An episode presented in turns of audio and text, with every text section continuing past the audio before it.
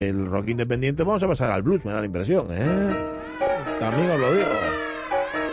Porque de la moderna, bueno, yo creo que ya inmarcesible, vamos a pasar a una moderna de otros tiempos, que nos trae Carlos La Peña. Carlos, ¿qué tal? Muy buenos días. Muy buenos días, pues aquí estamos, eh, aquí moderneando. Muy bien, que es, lo que, que es de lo que, se- que es de lo que se trata.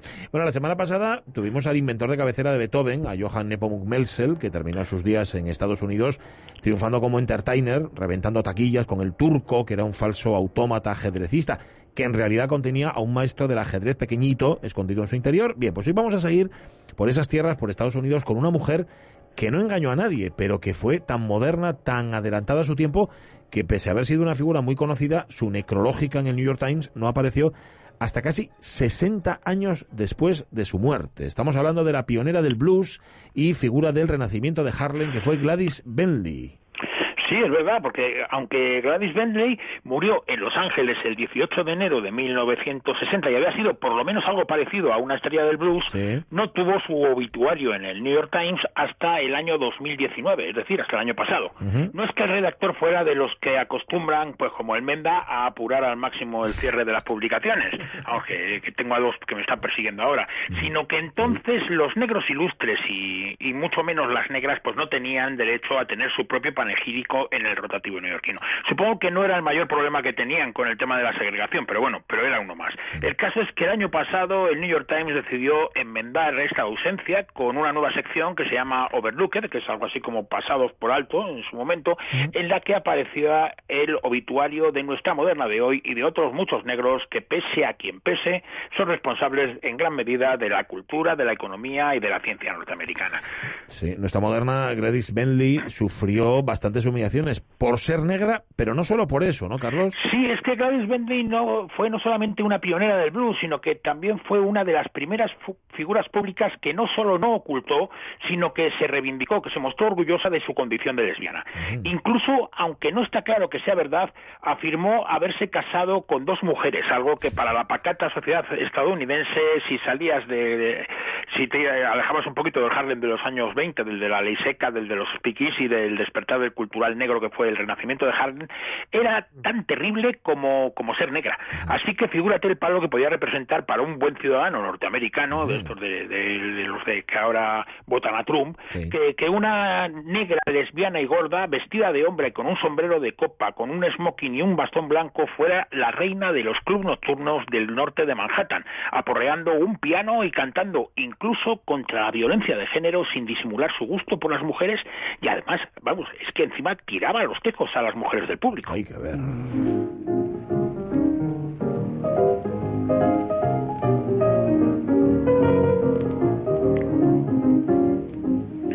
I'll make you fall, treat us women like you do. Ooh, la, da, da, da, da. I'll make you fall, treat us women like you do. Bueno, bueno, bueno.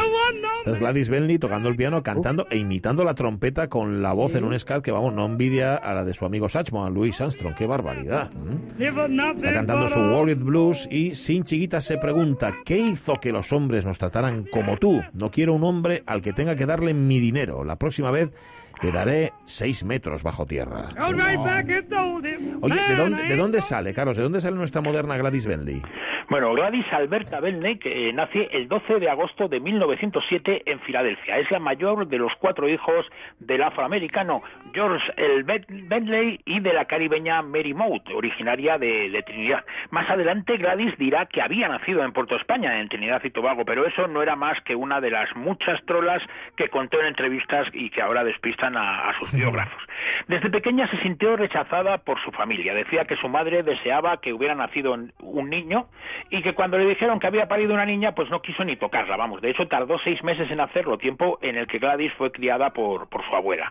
Desde la niñez su comportamiento, su comportamiento desafió lo que se esperaba de ella por su género. Era bastante grandota, le gustaba vestirse con los trajes de su hermano en vez de llevar un atuendo más femenino y se enamoraba encima de sus maestras. Ser gorda, negra, pobre y lesbiana le sirvió para recibir las burlas de sus compañeros de escuela y para que su familia la llevara a uno de esos médicos que afirman curar la homosexualidad como si fuera una gripe, pero que no son capaces de, de curar lo que es su propia tontería. ¿no? Pero vamos, la, la Gladys niña solo, se, solo encontraba consuelo en la música. Ajá, bueno, con una infancia tan feliz, a algunos resultará extraño que huyera de casa con 16 años. Además de los sapos que se tragaba en Pensilvania, llegó a sus oídos que en el norte de Manhattan había un lugar, un barrio, donde los negros que habían llegado huyendo de la segregación del sur estaban levantando su propia cultura. Un lugar donde su música, su pintura, su literatura también valía. Era 1923 y allí estaba renaciendo con fuerza el arte negro en aquel movimiento, el renacimiento de Harlem, que sentó las bases de la, de la imparable cultura afroamericana, tampoco considerada por debajo de la calle de 96 de Nueva York.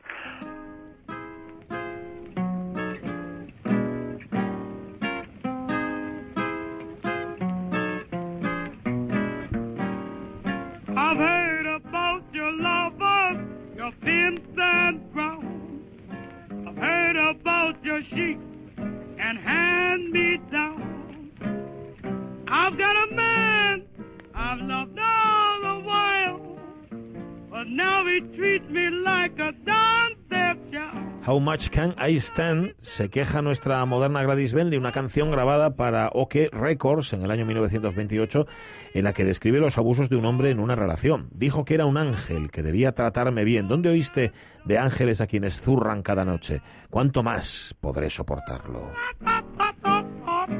¿Cómo fue esa integración? ¿Cómo se integra Carlos Gladys Beldi en el renacimiento de Harlem? Bueno, pues al llegar se quedó pues alucinada, ¿no? La libertad del renacimiento de Harlem con sus clubs clandestinos, sus speakeasies, no era solo racial, sino que también incluía a la, a la disidencia sexual. O sea, Gladys no solo podía ser negra, sino que además también podía ser lesbiana y encima cantarlo. Además había visto hacerlo a otras pioneras del blues, como a Mar Rainey o a Bessie Smith o a Lucille Bogan. Era una niña que quedó sorprendida de que nadie se abalanzara en contra de ellos cuando lanzaban sus dardos contra los maltratadores e insinuaban que preferían amar a las mujeres. Es más, el público no solo no las atacaba, sino que encima respondía eh, cómplice. Vamos, sin duda, ese barrio de bares y clubs clandestinos era su sitio. ¿Cómo podía haber tragado tantos sapos en Filadelfia? Ya. Bueno, es bueno recordar que estamos en plena ley seca, que para deleite de los puritanos y enriquecimiento de los mafiosos en Estados Unidos no se podía beber alcohol por entonces, algo que naturalmente en estos clubes no sucedía, claro. Vamos, es lo que sucede cuando haces prohibiciones estúpidas de ese tipo, vamos, que, que quieren beber hasta los astemios. Claro. Y claro, los speakeasy y los pisos buffet estaban abarrotados, ofrecían música, alcohol, apuestas y a veces también prostitución. Gladys empieza a actuar con éxito en fiestas privadas y aunque es rechazada en algún club para contratar en su lugar a un hombre, se establece como atracción pi- principal y pianista del Calm House, la Casa de la Almeja, el bar clandestino gay más popular de todo Harlem. Estaba en la Swing Street, en la calle 133.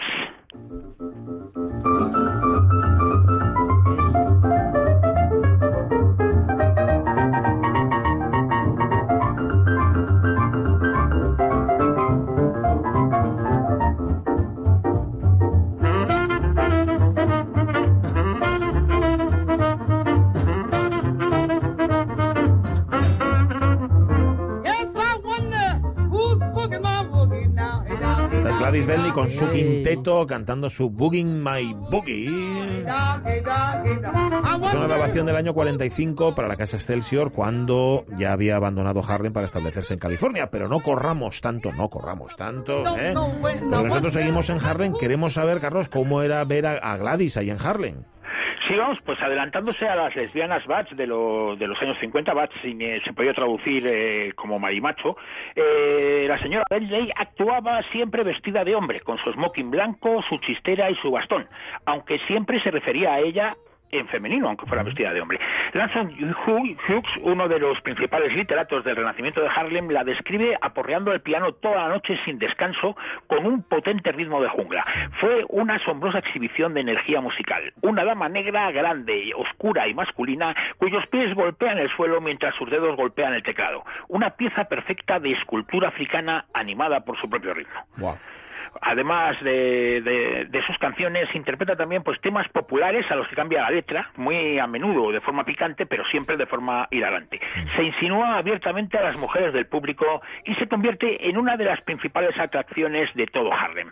Gladys y el Can House tenían un lugar destacado eh, en el famoso mapa de los nightclubs de Harlem del, del caricaturista Elmer Sims Campbell.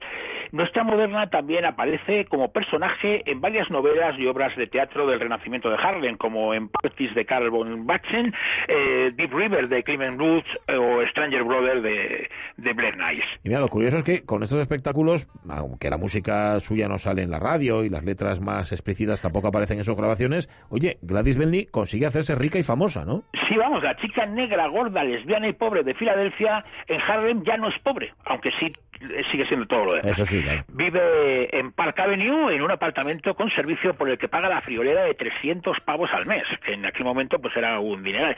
Se pasea por la Gran Manzana conduciendo un coche de lujo, aunque hay quien dice que, que realmente no vivía en eso de Park Avenue, sino que vivía en el ático de una de sus amantes. Pero bueno, quién sabrá. Todos los clubs, eso sí que es verdad y está comprobado, incluso los de fuera de Harlem y hasta fuera de Nueva York, se la rifran. Actúa en el Apollo, en el segregado Cotton Club, pero también sale a Pittsburgh, a Chicago, a Cleveland a Hollywood. Pero en 1929 llega el crack de Wall Street y con él la recesión que hace trizas los felices años 20. Además, a finales de 1933, la, la vigésimo primera enmienda de la Constitución de Estados Unidos acaba con la ley seca y deja sin sentido los clubs ilegales. Gladys actúa ahora cada noche en el Wangi Club, que ahora que ahora es legal. Está en la séptima avenida entre la 131 y la 132 oeste. Es un, local mítico con un ambiente acogedor e igualitario tanto en términos raciales como sexuales, donde ha compartido escenario con Louis Armstrong, con Bessie Smith, con Fats Waller, con Edel Water o con el Duke Ellington. Allí la señora Bentley, la gran drag king, actúa vestida de hombre acompañada por un grupo de coristas negros homosexuales travestidos. El éxito es apabullante.